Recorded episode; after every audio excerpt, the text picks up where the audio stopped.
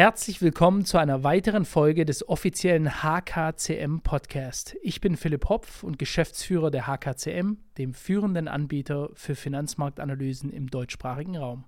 Mit über 70% Erfolgsquote unterstützen wir Sie bei Ihrem finanziellen Erfolg. Besuchen Sie uns auf www.hkcmanagement.de und starten Sie jetzt Ihre Reise zur finanziellen Freiheit. In diesem Sinne wünsche ich Ihnen jetzt viel Spaß mit der heutigen Folge. Herzlich willkommen, meine Damen und Herren. Mein Name ist Philipp Hopf. Heute in einem Doppelgespräch, Doppelinterview bei mir dabei Marc Friedrich. Marc, herzlich willkommen. Philipp, danke für die Einladung. Ich freue mich sehr. Ich freue mich auch. Du hast mir, du hast mir was mitgebracht. Finde ich ganz toll. Aus dem eigenen Hühnerbestand. Ist das richtig? Ja. Unterschiedlichste Eier hat er mir mitgebracht. Darum geht es ja bei uns auch oft. Und das ist auch eine wichtige Sache für die Zukunft. Die Leute müssen wieder mehr Eier haben. Exakt, deswegen. Das soll ein Zeichen sein. Das ist ein Zeichen, ja. Finde ich sehr gut. Ich habe hier zwei Wassergläser. Sorry, dass ich die noch gar nicht zugestellt habe. Blau oder grün? Das ist eine Fangfrage, ne? Ich weiß nicht. Blau. Sehr gerne. Dann bleibt ja für mich nur noch grün übrig. Ja, hätten wir uns eigentlich Loser. gleich entschieden. Cheers. Take care. Marc, ähm, wir, hatten schon, wir hatten schon vor längerer Zeit, ich hatte mal ein Video gemacht, ein Reaction-Video, da warst du, glaube ich, bei Bild TV eingeladen, hattest da ja, einen richtig heißen Auftritt gehabt, hat es damals auf den Tisch gehauen. Da war ich gerade in der Schweiz, da habe ich ein Reaction-Video gemacht, da haben ganz viele Leute gesagt, muss unbedingt, ihr müsst unbedingt mal ein Video zusammen machen. Ja, das hat jetzt ähm, lange gedauert. Viel zu lange. Jetzt machen wir aber zwei gleich. Ja. Ja. ähm, wir werden auch im Folgeinterview, das möchte ich gleich sagen, über dieses bahnbrechende Buch hier, die größte Revolution aller Zeiten, geht hier um Bitcoin, aber nicht nur, um Ja. sehr viel mehr auch, aber eben auch im Bezug Bitcoin zu vielen anderen Dingen. Das im nächsten Interview näher beschreiben. Tolles Buch, vor allem großes Format und trotzdem viele Seiten geworden. Unglaublich viele Informationen, die reingepackt haben. Vielen Dank. Das ist ja eines der allerersten Ja, dass du in der Hand hältst. ja, eines der allerersten Exemplare und der Hammer du hast mir, aber noch, du hast mir noch keine Widmung Kommt reingemacht. noch, kommt Ja, noch. okay, kommt gut, mit mit Kussmund auf jeden Fall. Weil dann ist ja doppelt so viel wert. Genau, kannst du gleich auf Ebay stellen. Und äh, bevor es überhaupt veröffentlicht wurde, wird es jetzt schon nachgedruckt. Das ist absurd. Ja. Also ich freue mich echt. Wird es die Nummer 7? So Gott will. So Ja? Gott will, inshallah, sage ich nur. Ja? Also es sieht danach aus, bei Amazon schon, ähm, wie gesagt, ähm, Bestseller und es wird jetzt schon nachgedruckt, obwohl es erst am Dienstag erscheint. Also ich bin sehr, sehr dankbar und demütig. Mhm. Und wir hatten ja 1500 Seiten geschrieben, Florian und ich, und haben es noch runterdampfen müssen auf 600. Und ich glaube tatsächlich, es ist eigentlich jetzt die Quintessenz meines Schaffens. Ja, finde ich toll. Ähm, mit Co-Autor wollen wir auch erwähnen hier Florian Kössler. Mein Ski-Buddy, muss ich sagen. so haben wir uns auch kennengelernt. Da kommen wir auch gleich mal auf die erste Frage, wie wir eigentlich zueinander gekommen sind. Ich glaube, ihr seid mal zu mir nach Hause gekommen zum Abendessen. War das das erste Genau, Treffen, das wir hatten? genau, genau. Richtig. Ja, wir haben Sushi gegessen, ge- gemeinsam mit dem anderen Philipp. Richtig, und genau, genau. Kontakt kam zustande tatsächlich, glaube ich, über, über Florian, Florian Kössler, der Co-Autor. Genau. Und ähm, ich habe dich aber schon mal auf Tinder äh, verfolgt eine Zeit lang. Nein, Spaß Das beiseite. Spaß beiseite. Und ähm, da hatten wir einen sehr netten, angenehmen Abend und da wolltest du auch wissen, hier wegen YouTube und so weiter. Und damals war der bei, ich glaube, 20.000, 30.000 Abonnenten. Und ich bin raus aus dem Meeting mit euch. Es war ein sehr schöner Abend und habe dann schon zum Florian gesagt, Ja. das wird big. Jetzt sind wir bei 40.000 Abonnenten.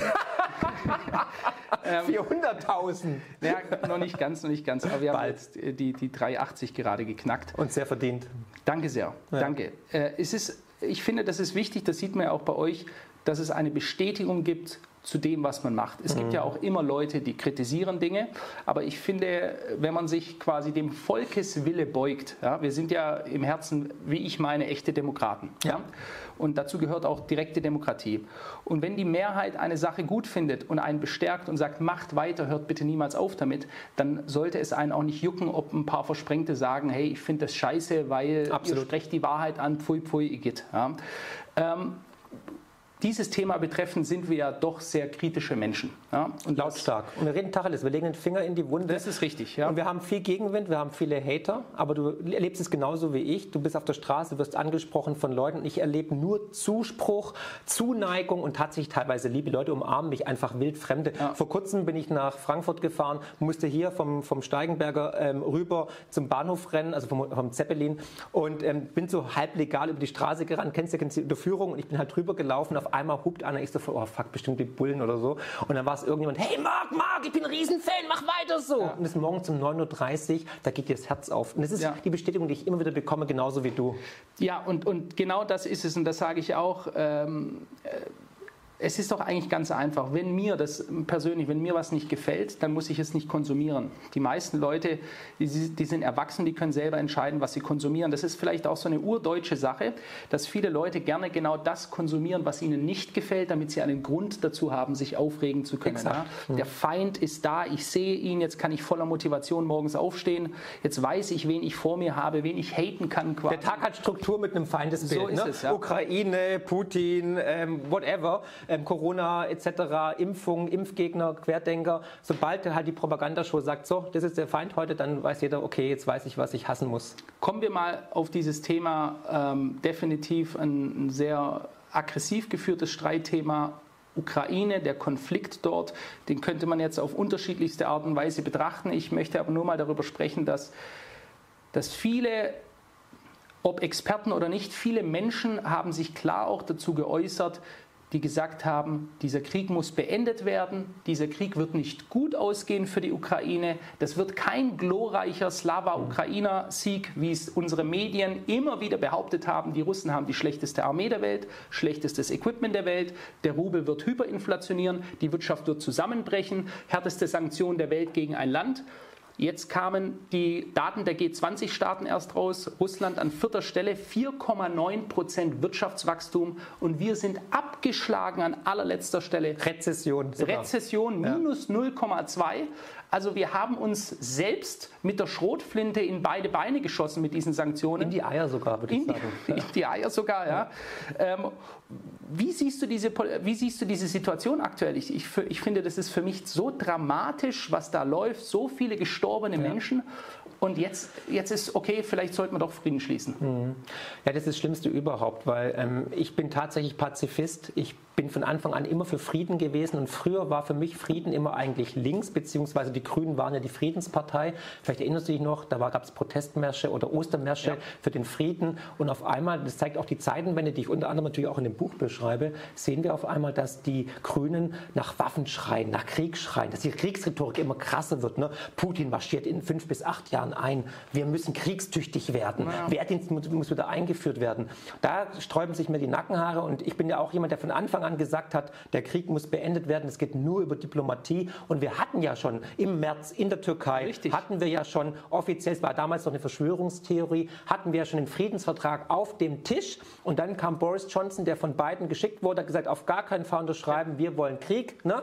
weil ähm, das ist einfach lukrativer. Man hat Deutschland geschädigt, man hat die Sanktionen implementiert, Nord Stream wurde gesprengt und das teure LNG-Gas aus den USA wurde eins zu eins nach Deutschland geliefert und die, die Amerikaner haben die Waffen verkauft. Also es war Win-Win-Win vor allem weil man immer den russischen Kontinent oder die russische Seite von Europa, von Deutschland trennen wollte, die Heartland-Theorie, weil man genau wusste, Russland billige Rohstoffe, Deutschland, das meint, die Intelligenzia, das darf nie zusammenkommen, ansonsten ist die USA am Ende. Und deswegen hat man diesen Stellvertreterkrieg gestartet. Wir wissen ja, 5 Milliarden ähm, Dollar wurden investiert über Victoria Newland, um die Revolution 2014 zu befeuern. Maidan. Genau, Maidan-Massaker, äh, wissen wir auch, das war ein Inside-Job in der Zwischenzeit. Die ganze Kacke kommt ja heraus, die ganze Wahrheit kristallisiert sich ja immer irgendwann heraus, egal ob Corona. Diese ganzen Verschwörungstheorien haben so eine Halbwertszeit von 6, 12, 18 Monaten. Und jetzt hier da, als vor einem halben Jahr noch alle geschrieben haben, die Ukraine wird gewinnen, der Russe wird bald zusammenbrechen, Pustekuchen, die Sanktionen wirken nur gegen uns, nicht gegen Russland. Ähm, wir sehen, dass Friedensverhandlungen kommen sollen. Ähm, die ähm, Ukrainer sind jetzt bei der achten Mobilisierungswelle. In der Zwischenzeit werden Behinderte, werden, ähm, werden 80-Jährige an die Front gezogen, Frauen werden an die Front gezogen. Es gibt schreckliche Bilder bei X. Ich habe Videos gesehen, ja wo Leute von der Bushaltestelle weggezogen werden, die Frauen schreien, kreischen. Und wir haben jetzt auch die Auslieferungsansprache des ähm, Verteidigungsministers gehört, der gesagt hat, bitte, liebe Deutsche oder auch andere Nationen um uns herum, schickt bitte alle Flüchtlinge, die geflohen sind im wehrtätigen Alter, zurück nach, in die Ukraine. Wir brauchen die Menschen. Um sie an der Front zu beheizen. Also, äh, Absurd. Also jeder überzeugte Mensch kann doch nicht diesen Wahnsinn weiter befeuern. Und dass die Grünen und unsere Regierung das befeuert mit Waffenlieferung, ist für mich ein Unding. Und damit haben sie sich disqualifiziert. Absolut. Und, und, wenn du auch überlegst, dass es wurden ja immer äh, gesagt, die wollen kein Land abgeben. Also mhm. erstens mal, wenn die Russen keinen Quadratzentimeter werden die abgeben. Null. Ja? Und wenn man die alten Friedensverhandlungen, ich habe gestern ein Interview gesehen, wo sie gesagt haben, die waren so weit, die hatten die Champagnerflaschen ja. schon aufgemacht. Und dann kam Boris Johnson rein hat gesagt, alles ist vom Tisch. Ja, am Ende geht es die Amerikaner äh, haben es ja ganz klar gesagt, wir werden keinen einzigen eigenen Soldaten investieren, sondern die Ukrainer sterben für uns auf dem Schlachtfeld. Wir beliefern die Waffen, wir können gleichzeitig unseren ärgsten Feind, den Russe, damit bekämpfen. Der muss seine eigenen Soldaten an die Front schicken. Und das ist nachher ein Massenmord, der dort weitergeführt wurde. Jetzt fehlen den Ukrainern ungefähr nochmal dreimal so viel Landmasse wie zu dem Zeitpunkt ja. damals, als wir gesprochen Exakt. haben. Also wenn es dieses Ziel war, irgendwas wieder zurückzuholen, es wurde nichts zurückgeholt. Die komplette Gegenoffensive, das war wie wenn gescheitert. sie, aber komplett gescheitert. Komplett. Das ist ja nicht irgendwie zur Hälfte nur erreicht worden, sondern gar nichts, mhm. null. Ja? Und jetzt sterben immer mehr Menschen, immer mehr Menschen. Jetzt sollen die Geflüchteten zurückgeschickt ja. werden, damit die auch noch an der Front verheizt werden können. Und jetzt, ich glaube, gestern war es, hat Zelensky offiziell gesagt, er möchte jetzt in der Schweiz dringlichst äh, Friedensverhandlungen führen was bedeutet äh, das Spiel ist aus? Es bedeutet, na gut, das hat er schon viermal gemacht und hat ja auch schon signalisiert, ähm, sie werden nichts abgeben. Es geht nur, einen Frieden gibt es nur nach den Forderungen der Ukraine. Das heißt, der komplette Donbass muss zurück an die Ukraine, die ja. Russen müssen sich zurückziehen, wird niemals passieren. Und jeder, der eins und eins zusammenzählen kann. Und wir hatten ja auch schon tolle Gesprächspartner bei uns auf den Kanälen, Doug, ähm, Colonel Douglas äh, McGregor zum Beispiel, ja. ähm, die haben schon vor einem Jahr gesagt, die, die Russen werden nicht verlieren, die werden den Krieg niemals aufgeben und die sind einfach übermächtig, haben viel mehr Material Material, haben viel mehr Menschenmaterial auch. Und wie gesagt, ich kann nur dafür appellieren, Frieden zu schaffen. Frieden gibt es nur am Verhandlungstisch und da wird es auch enden. Wir werden irgendwann die diplomatische Lösung sehen. Das, was dann Wagenknecht und Co. gesagt haben, die wurden dafür stark in der Öffentlichkeit diskreditiert.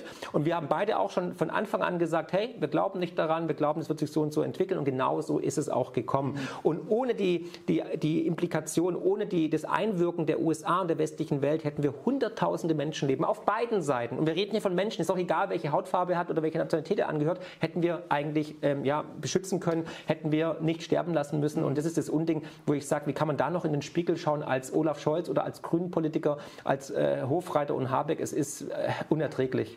Ich meine, wenn wir uns das Ganze mal anschauen von der wirtschaftlichen Seite, das ist ja eine Niederlage auf so vielen Fronten. Es ist eine auf dem Schlachtfeld, ja, mhm. äh, das ist die hässlichste und die, die mit die das meiste Trauma hinterlässt. Es ist ein zerstörtes Land, die Wirtschaft dort ist kaputt. Okay, alles mal beiseite.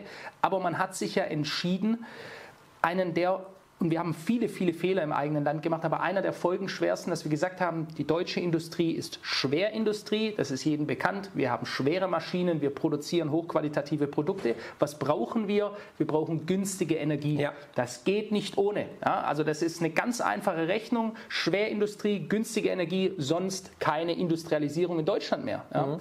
Und dann haben wir uns gesagt, okay, wir verscherzen es uns so mit den Russen, dass die uns, auch wenn die das Ding jetzt gewinnen, meiner Meinung nach auf Jahre, die werden andere Deals machen, die haben sich umorientiert und wir werden an diese, an diese günstige Energie der damaligen Zeit, das günstige Gas nicht mehr rankommen. Gleichzeitig hat man noch gesagt, okay, damit es noch einen härteren Impact hat auf die eigene Wirtschaft, schalten wir jetzt die Atomkraftwerke ab. Deswegen immer diese Diskussion, die viele immer noch führen und sprechen von Inkompetenz. So inkompetent kannst du gar nicht sein. Also jeder Dummkopf weiß, jedes Huhn, um mal dabei zu bleiben, selbst die Blinden finden ab und zu ein Korn. Bloß bei uns finden sie gar keine Körner. Ja? Und äh, wie siehst du diese ganze Sache Deindustrialisierung Deutschland, die für viele immer noch so, ja, da ist es viel schief gelaufen. Ist es nur schief gelaufen? Ist es Inkompetenz? Also wenn man wirklich mal tief in die Materie reintaucht, könnte man schon sagen, da steckt ein Plan dahinter. Weil ähm, also allein Nord Stream 2 finde ich ein riesengroßer Skandal. Ähm, da wurde etwas gesprengt und so viel ich weiß, ich habe jetzt wieder was gehört oder gelesen, äh, könnte sogar eine Atombombe gewesen sein, die die ganze Nord Stream Pipeline gesprengt hat. Wir wissen alle, es war wahrscheinlich nicht der, der Putin, es war wahrscheinlich eher die, unsere Freunde, ähm, um es mal vorsichtig zu sagen. Und äh, die Bundesregierung sagt nichts. Es ist ja unser Volksvermögen, was hier eigentlich verheizt wurde. Und das ist unsere Lebensader gewesen. Weil, wie du gesagt hast, die Industrienation Deutschland, die energiearm ist, die ist abhängig von der billigen Energie. Deswegen hatten wir, waren wir Exportweltmeister. Deswegen sind die Steuereinnahmen gesprudelt. Deswegen geht es uns so gut. Und das wurde jetzt gecuttet. Und wahrscheinlich sitzen die Amerikaner dahinter, weil die sind die große Gewinner durch LNG, Gas und Co. Und keiner ist irgendwie an der Aufklärung interessiert. Und das finde ich skandalös. Das ist es, ja. Und jetzt sehen wir halt natürlich die Auswirkungen, die Implikationen. Wir sehen Deindustrialisierung, die energieintensiven Unternehmen Unternehmen sind im Jahr 2023 um über 20 Prozent zurückgegangen. Also die Produktivität nimmt ab. Wir sehen Unternehmen, die sagen, hey, ich gehe in die Tschechei und nach Polen, weil die versprechen mir planbare, günstige Energie, und zwar Kohleenergie oder vielleicht sogar Atomenergie. Und Deutschland ist einfach nicht mehr wettbewerbsfähig, ganz einfach. Ich meine, wir haben den höchsten Strompreis. Und dann parallel sehen wir halt auch Fachkräfte, die einfach gehen. Also Deutschland verliert auf breiter Front. Ich weiß nicht, wie es bei dir ist, aber wenn ich am Wochenende mit Unternehmern spreche oder mit Kunden in der Honorarberatung spreche, die haben alle so eine Krawatte und sagen, was hier gerade passiert, das kann nicht nur Dummheit sein, das ist doch ferngesteuert. Also vielleicht ist dahinter auch wirklich ein Plan zu sagen, okay, komm, wir müssen vielleicht Deutschland einfach kaputt machen. Ne? Paris Germany war ja mal ein beliebter Slogan und äh, wir werden es in den nächsten Jahren sehen. Die Frage ist auch, wie lange wir uns das noch sozusagen anschauen, ohne auf die Barrikaden zu gehen. Also wir haben jetzt die Proteste gesehen, aber das war jetzt nur die Bauernproteste. Eigentlich müssten alle Menschen mal auf die Straße gehen und friedlich sagen, es reicht, Rücktritt, wir brauchen Neuwahlen. Sehe ich genauso. Ist, ähm, ich hatte gestern einen Journalisten der Zeit da, der hat mich über zwei Stunden lang am Stück interviewt. Das war ähm, mal eins der härteren Sorte gewesen und äh, die stören sich sehr daran, dass Leute wie wir genau über diese Dinge reden, ja, weil die können sie nicht kontrollieren. Es wird ein Verriss. Ich, den ja, habe ich auch. Alexander Rupfin von der Zeit. Ich will da, kein, und ich will da keinen Namen sagen. Wird kommen, wird kommen, aber es wird ein schöner Verriss. War interessant, mal ein mhm. Interview dieser Art geführt mhm. zu haben. Ja. Ähm, und was ich damit nur sagen möchte, ist, die, denen gefällt überhaupt nicht. Und eigentlich sollten die Medien an der Aufklärung interessiert sein. Eigentlich sollten die Medien genauso in der Traumvorstellung daran interessiert sein, dass es uns allen wieder besser geht, dass sich etwas ändert, damit Volkeswille, nämlich die absolute Mehrheit, die sagt, wir wollen diesen Wahnsinn, diesen Irrsinn, den wir hier auf der politischen Bühne haben, wollen wir nicht, wir wollen den beenden, dass das passiert, aber genau das Gegenteil ist ja der Fall. Die sind am Status quo interessiert, am Exakt. Erhalt. Das sehen wir auch. Ja. Der, der, Spiegel hat es erst gesagt, die Bundesregierung aufgefordert, den, den, ganzen Protesten ein Ende endlich zuzuführen. Ja. Was heißt das denn mit schönen Worten mhm. zu sagen, schlagt die Proteste nieder, ja? greift endlich mal hart durch. Also wenn wir hier Clankriminalität haben oder äh, wir haben Autonome, die ganze Straßenzüge in Schutt und Asche legen, dann ist, Leute, macht mal langsam. Aber wenn Landwirte auf die Straße gehen, weil sie sagen, wir Alles pfeifen aus dem letzten mhm. Loch, ja, wir können nicht mehr. Alles die Logistiker Nazis. sagen, mhm. 80 Prozent Mauterhöhung ja. zum 1.1., wir können nicht mehr. Mhm. Dann äh, sind es Nazis, äh, sind Querdenker und das ist ja ein altes Muster, das wir immer wieder sehen. Was wir jetzt auch sehen, ist ein Aufflammen und das ist ja etwas, was du in deinen vergangenen Büchern auch immer wieder angekündigt hast. Ja? Da hat man dich auch kritisiert dafür, weil du da vielleicht deiner, deiner Zeit schon voraus warst. Ja? Das ist vielleicht eine Ähnlichkeit. Wir als Elliott Wave Analysten, wir sehen manchmal Bewegungen und denken, die kommen früher und dann kommen sie halt doch erst ein halbes Jahr später. Die Bewegung kommt dann aber. Du hast immer darüber gesprochen, dass es weitere Stellvertreterkriege geben wird, weitere Konflikte. Wir werden sehen, ja. dass insgesamt die Grundspannung, man spürt es regelrecht in der Luft, wie die Spannung immer größer wird. Wir sehen jetzt Mittlerer Osten, ähm, da passieren Dinge, die, wenn sie von irgendeinem anderen Land auf dieser Welt auch nur so zur Hälfte begangen wären, dann wäre das aktuell die größte Story nonstop 24-7 auf der ganzen Welt. Ja. Kriegsverbrechen, die begehen. Mhm. Ja. Häuserblocks, die alles, alles wird nur noch in Schutt und Asche gelegt und vernichtet. Siehst du das als Siehst du weitere Konflikte jetzt am Horizont ja, aktuell? Ja, also wir haben versucht, diese ganzen Zyklen, die sich ja immer wieder wiederholen, seit tausenden von Jahren, seitdem es die Menschheit eigentlich gibt, im Buch auch zusammenzufassen. Und wir merken ja, wir spüren ja intuitiv, dass da draußen sich was verändert hat, dass die Welt aus den Fugen geraten ist, diese Akkumulation von Krisen. Und wir sind jetzt in einer sehr turbulenten, volatilen Zeit. Und wenn ein Geldsystem dem Ende sich zuneigt, dann ähm, geht es immer einher mit sozialen Unruhen, mit Verwerfungen. Und ich sage in den nächsten Jahren, das war eine Prognose vor ein paar Jahren schon, werden wir immer mehr geopolitische Anspannungen erleben. Und wir sehen ja auch diese spätrömische Dekadenz, in der wir uns, wir haben ja so diese First World Problems, ne? Halt dritte Toilettentür und äh, Geschlechter 48 Stück und Pronomen und was weiß ich, Selbstbestimmungsgesetz. 72, wenn ich 72 in der Zwischenzeit, ich war bei 68 zuletzt. Ich fordere jetzt auch jeden Zuschauer auf, uns Fotos zu schicken, weil ich möchte jetzt auch gerne das mal alles sehen und ausprobieren. Ja. Aber das ist ein anderes Thema. Nee, und deswegen diese geopolitischen Anspannungen werden in dieser multipolaren Welt zunehmen. Das heißt, äh, Gaza, Israel, Ukraine, Russland, das war erst der Anfang, China, USA und so weiter. Warum? Das ist die sogenannte Thukydides-Falle. Das heißt, wenn eine aufstrebende Macht wie China oder Indien dem Hegemon USA ans Leder will, dann wird es leider ruppig werden. Und letzten 16 Mal ähm, ging es 13 Mal mit, einher mit Krieg. Und auch sonst ist es natürlich, wird niemand freiwillig seine Weltreservewährung ad acta legen, wenn er Geld aus aus dem Nichts schöpfen kann und so weiter. Das heißt, es wird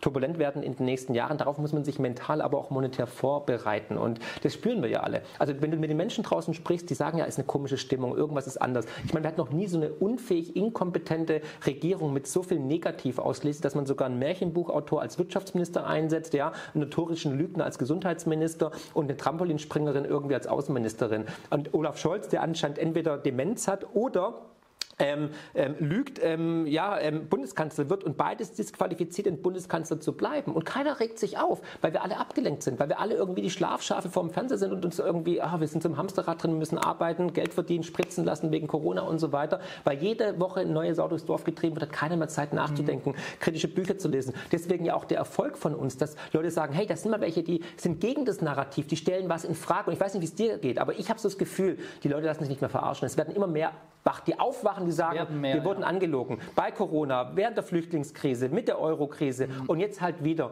Und jetzt sagen sie irgendwann, es reicht uns, wir haben die Schnauze mhm. voll. Und diese Bewegung ist im Gange.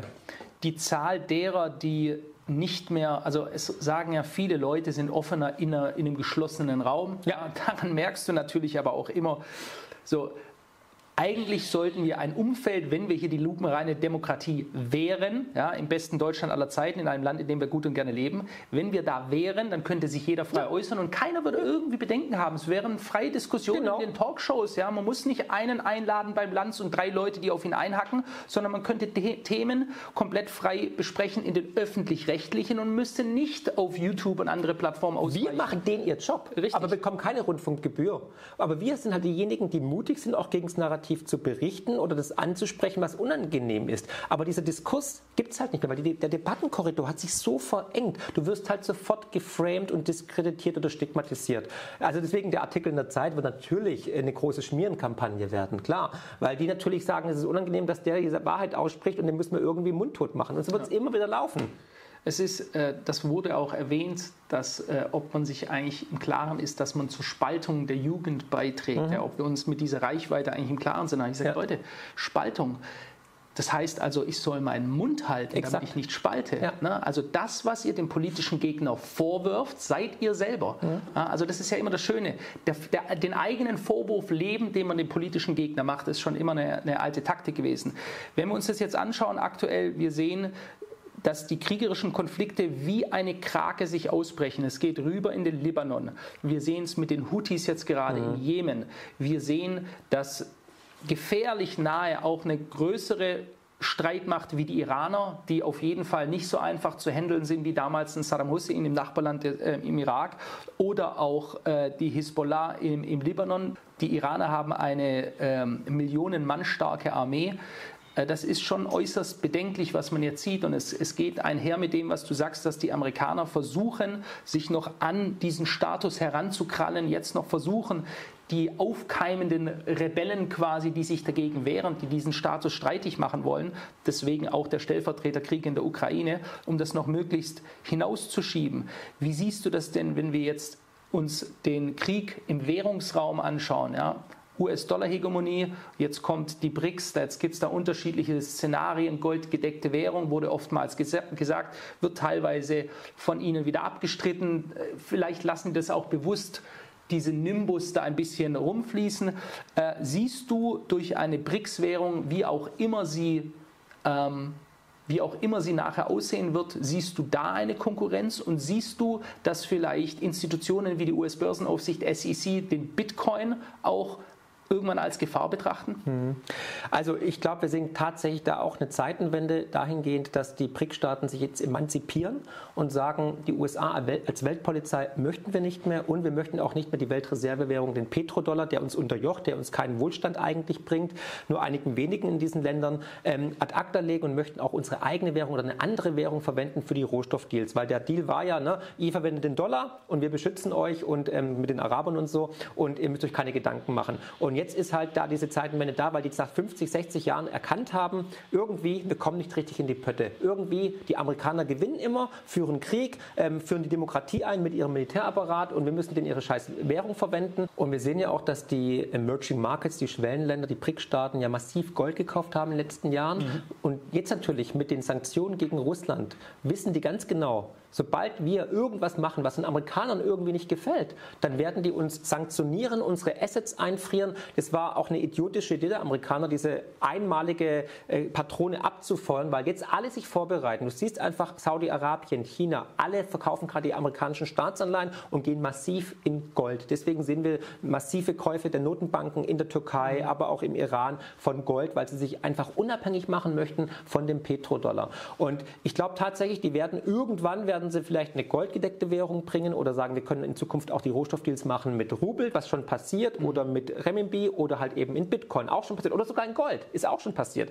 Und die Araber sind einfach offen, weil sie werden selbstbewusster, weil sie merken, der Amerikaner sieht ja, Joe Biden ist ja sozusagen das Spiegelbild der amerikanischen äh, Zustandes momentan. Ja, ähm, die werden schwächer, die sind weak, wir nehmen die nicht mehr ernst, nimmt keiner mehr ernst. Ne? Wenn du siehst, Blinken war in Saudi-Arabien, wurde nicht mal, äh, nee, in der Türkei war er, wurde nicht mal irgendwie von Erdogan oder von irgendeinem hochrangigen Minister begrüßt und da kam dann irgendwie so ein stellvertretender Bürgermeister ja, aus ja. Istanbul. Das heißt, die haben keinen Respekt mehr vor uns. Das und da schon eine unglaubliche Schelte gewesen, ja. was sie dem Blinken gegenüber Aber die Deutschen haben. doch genauso. Die Baerbock hängt da irgendwo rum und wird dann irgendwie aufs Rollfeld abgeliefert. Ja, gelassen, genau, weil, weil die haben keinen Respekt mehr vor uns. Und in dieser arabischen Welt ist Respekt alles. Und den musst du dir verdienen. Und wenn du dann natürlich solche Gehirnfürze irgendwie durchziehst, dann sagen die, hey, wir nehmen euch nicht mehr ernst. Mhm. Wir gucken eher Richtung China oder Richtung äh, Brasilien und so weiter. Und wegen Bitcoin, ähm, ich glaube tatsächlich, dass äh, wir alle weltweit haben ja ein gleiches Geldsystem. Wir alle, alle haben ein ungedecktes Papiergeldsystem. Und die größte Revolution, deswegen auch der Name des Buches, wäre tatsächlich, wenn wir ein neues Geldsystem implementieren, was aus der Hand der Politik gerissen wird, mhm. dass wir Staat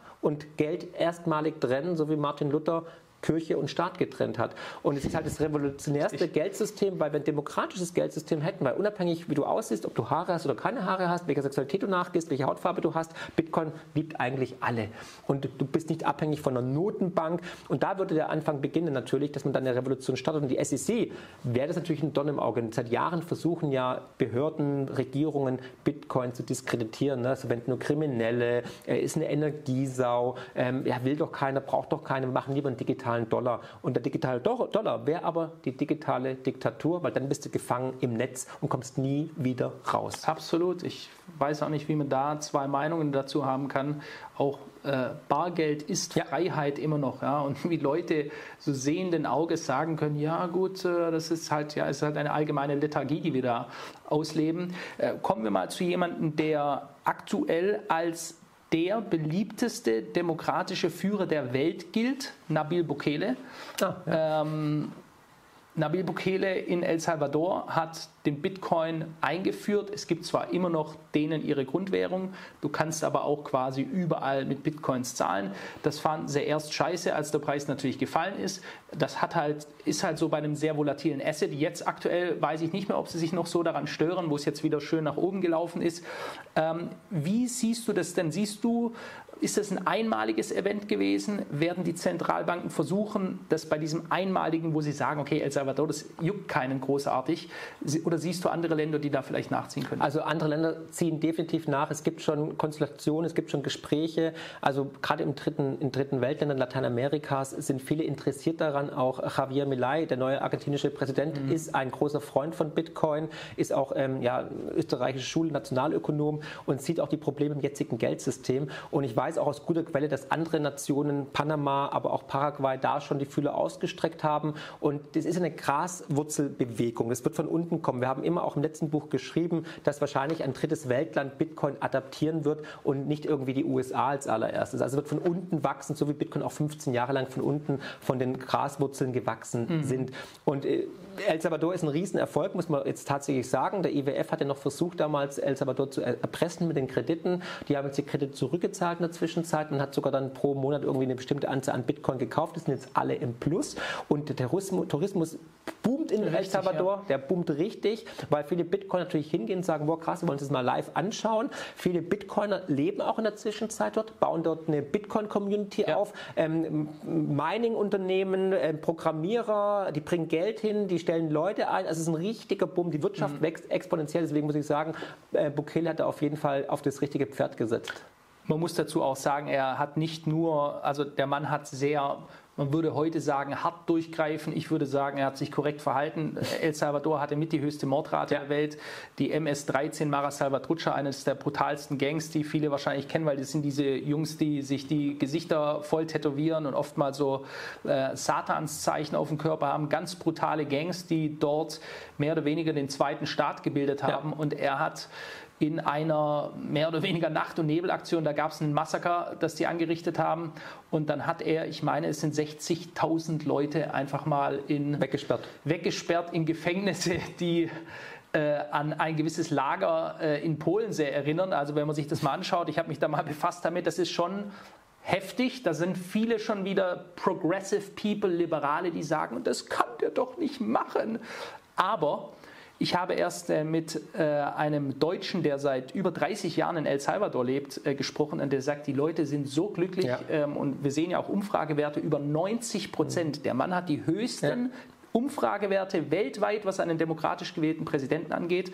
Äh, der ist der könnte sich selbst zum Diktator machen und die Leute würden das bejubeln und sagen, wir wollen, dass du äh, für uns die Entscheidungen triffst, weil er es eben geschafft hat, dass Leute nicht mehr wahllos auf der Straße erschossen werden oder Frauen vergewaltigt werden oder Menschen ausgeraubt werden, sondern da ist jetzt Ruhe und das sieht man auch daran, dass ganz viel Geld vom, vom Ausland kommt, dass viele Touristen, ja. Surftouristen beispielsweise oder Kitesurfer, die, die herkommen. Und äh, ich höre bisher aktuell nur positive Dinge. Und jetzt, dass da, da der Bitcoin sich noch so erholt hat, äh, und die Positionen im Plus sind, sieht er sich da an dieser Front natürlich auch noch bestätigt. Absolut, ja. Wie ist das denn, wenn wir uns äh, um mal hier ein bisschen in Preisziele zu gehen, du bist ja sehr positiv eingestellt. Das Buch ist, muss man ja auch sagen jetzt, es kommt immer auf den Zeitraum drauf an, wo man sowas bringt, ja. Und äh, das ist ja, da ist ja so viel Arbeit reingeflossen, es muss ja auch erstmal erstellt werden, da muss Research gemacht werden. Bist du schon zufrieden jetzt mit dem Zeitpunkt? Ja, sehr gut. Das Timing könnte nicht besser sein. Der Verlag wurde ja noch gehackt. Richtig. Eigentlich, eigentlich, hätte es im September rauskommen sollen. Dann wurde Gott sei Dank der Verlag gehackt. Wahrscheinlich ja. war es der Florian, wer weiß, um noch mal ein bisschen Zeit sich zu erkaufen. Und jetzt kam es ja eigentlich perfekt mit dem Bitcoin-ETF und drei, vier Monate vor dem Halving und natürlich in den steigenden Bullenmarkt. Das war schon ähm, ja. perfekt. Also inshallah auch da wieder, ähm, es war kein Zufall. Ich denke auch, ja. Ähm, man muss es einfach positiv annehmen. Immer. Wie siehst du das denn? Bitcoin verläuft ja sehr, sehr zyklisch. Ja. ja. was ist denn dein zyklisches Preisziel? Ja, also ich glaube, wir haben jetzt das Pre-Halving-Top gesehen. Das, also wie immer vor einem Halving gibt es eigentlich so ein vorzeitiges Top. Mhm. Das haben wir, glaube ich, gesehen mit dem Bitcoin-ETF, weil ich glaube, die Zulassung war so eigentlich das Zelda News-Event. Ähm, ja. Und ähm, ich glaube, wir werden jetzt nach dem also nochmal eine Korrektur erleben und dann, ähm, ich würde unter 35.000 Dollar wieder aktiv werden. Vielleicht geht es auch tiefer, weil ich erwarte eine starke Korrektur im ersten Halbjahr, auch an den Aktienmärkten, einen stärkeren Dollar. Dann wird auch Bitcoin, aber auch die Rohstoffe nochmal massiv korrigieren. Und dann aber sehe ich im nächsten Bullrun tatsächlich ähm, sechs sechsstellige Kurse. Mhm. Das ist mein Ziel. Und langfristig könnte es sogar siebenstellig werden. Das, ähm, also erstmal danke für eine klare Äußerung da. Dieses Siebenstellige muss man natürlich auch immer berechnen, was da an Kapital reinfließen muss. Das müssen dann schon extreme ja. Bewegungen sein. Also aber wir laufen eben auch sehr auf sehr extreme Zeiten zu, deswegen würde ich sowas nicht ausschließen. Ähm, ich will da vielleicht mal aus der charttechnischen Situation äh, was dazu sagen. Wir sehen das eigentlich recht ähnlich, dass wir auch jetzt erwarten, die Aktienmärkte sind sehr, sehr stark gelaufen in 2023. Ähm, die hätten eine Korrektur einfach auch nötig. Das wäre eine positive Sache. Ja, alles, was stark einatmet, braucht ein Ausatmen. Wenn wir das wellentechnisch betrachten, die Momentumbewegung ist stark nach oben gelaufen. Es wäre schlecht, wenn das jetzt direkt so weiterläuft, weil dann wäre der Markt würde noch mehr überhitzen. Noch mehr Korrektur dann. Und dann noch mehr Korrektur. Je mehr er überhitzt, je mehr er sich ausdehnt, ohne zwischendrin mal neue Luft geholt zu haben, desto stärker kommt nachher die Bewegung nach unten. Ähm, Bitcoin ähm, sehen wir, wir sehen es noch ein bisschen bisschen weiter jetzt in den nächsten Wochen äh, hochgehen. Also es hat noch Potenzial, aber dann ähnlich, was du gesagt hast, eine größere Korrektur. Die könnte sich so im Bereich 30, 40 Prozent ausdehnen. Ich würde das als absolutes Geschenk sehen Absolut. bei den Leuten. Ja? Also auch da wieder keine Panik. Ich will da keinen hören, der wieder sagt, oh Gott, soll ich jetzt verkaufen? Nein. Auch nicht strategisch. Die, die, Leute verstehen ja oft die steuerliche Situation nicht, die wir mhm. haben, was das Hodeln angeht. Wir ja. haben die Jahresfrist steuerlich. Es macht keinen Sinn, äh, das äh, im Januar zu kaufen und im März wieder zu verkaufen. Ich, ich erhöhe dabei im Zweifelsfall noch meine eigene Einkommensteuer.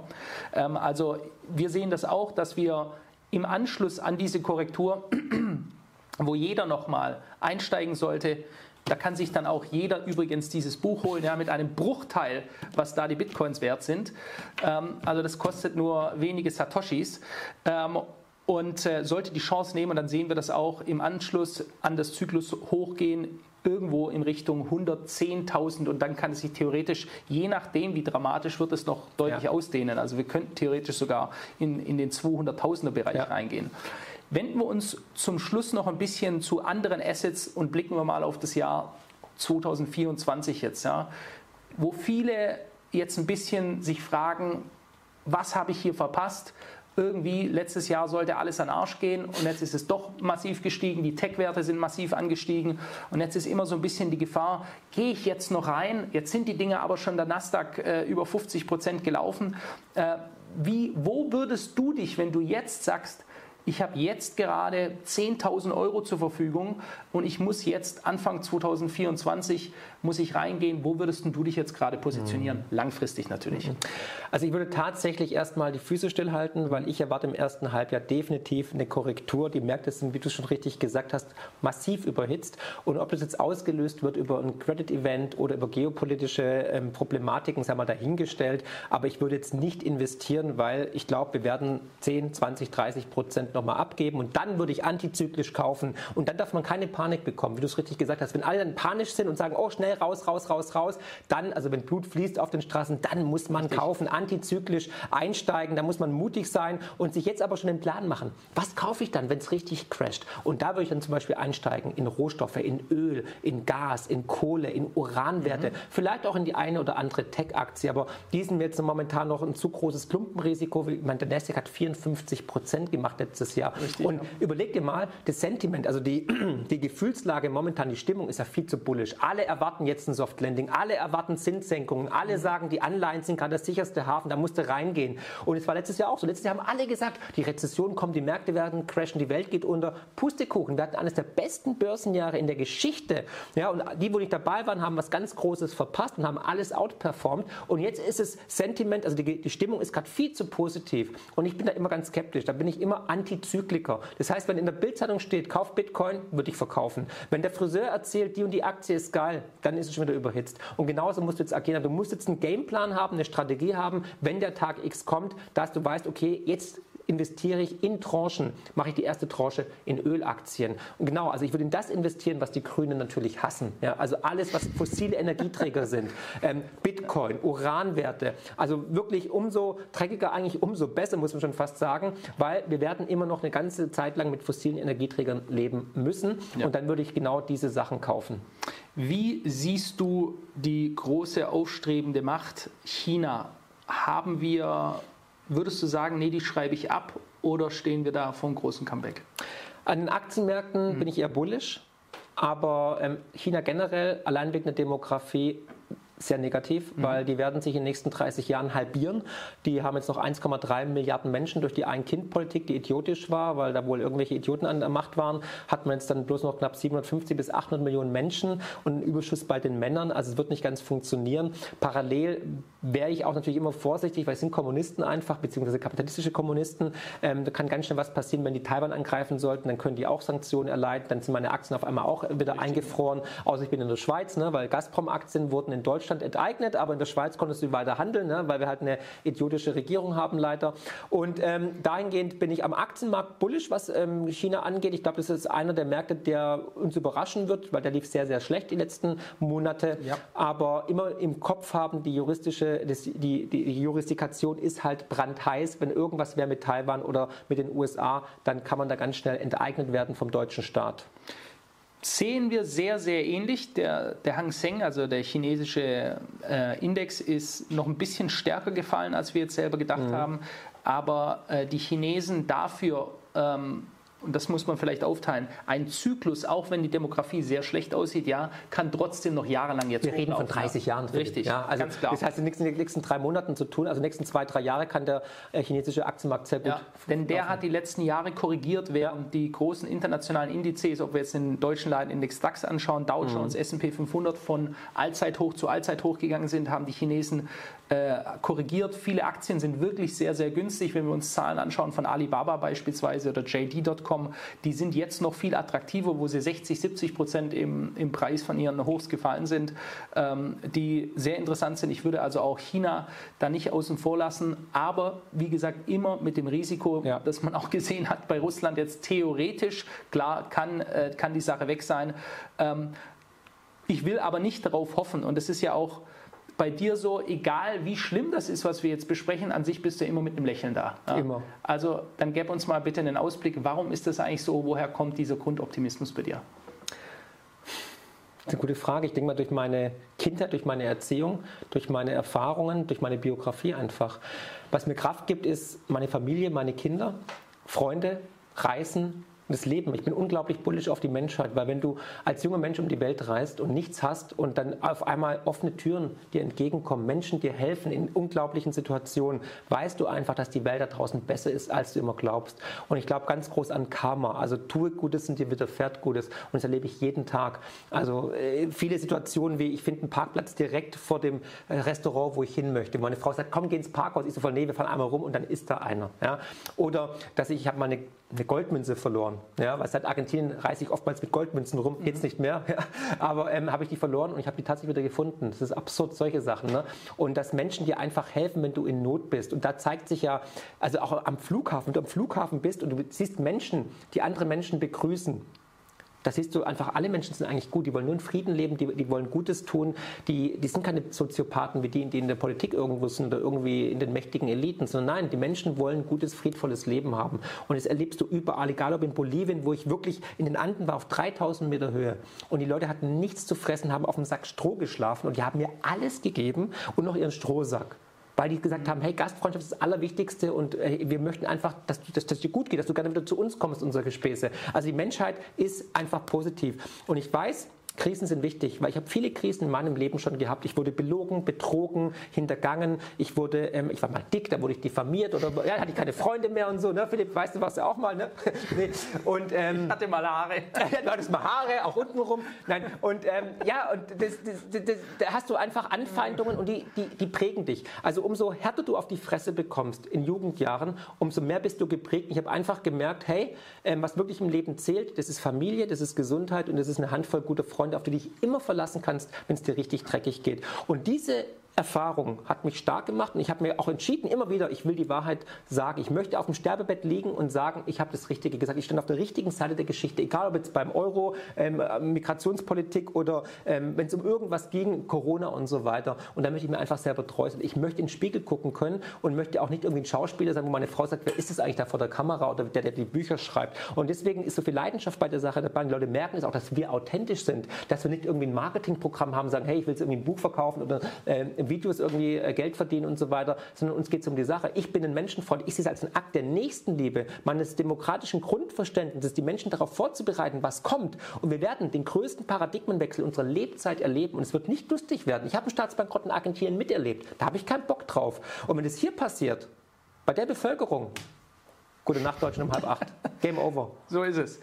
Jetzt hast du trotzdem das noch mit sehr äh, sehr schönen Worten gesagt. Und da hat man auch gesehen, wie, wie, mit wie viel Energie du da gesprüht hast. Und das finde ich eine tolle Sache. Und das äh, zeigt, glaube ich, auch den Kern des Menschen, Marc Friedrich, der trotz der kritischen Denke im Kern immer optimistisch ist und wenn auch für sich selbst. Und das kann ich den Leuten raten, seid optimistisch für euch selbst, dass ihr euer eigenes Schicksal in die Hand nehmen könnt. Jeder Mensch ist seines Glückes Schmied. Das ist ein ja. alter Spruch, aber der extrem viel Wahrheit in sich trägt. Jeder kann schauen, dass er sich, sich und sein Umfeld prägt. Ja? Also lass uns alle vor unseren eigenen Haustüren kehren, dann geht es uns allen gut. Ich danke dir.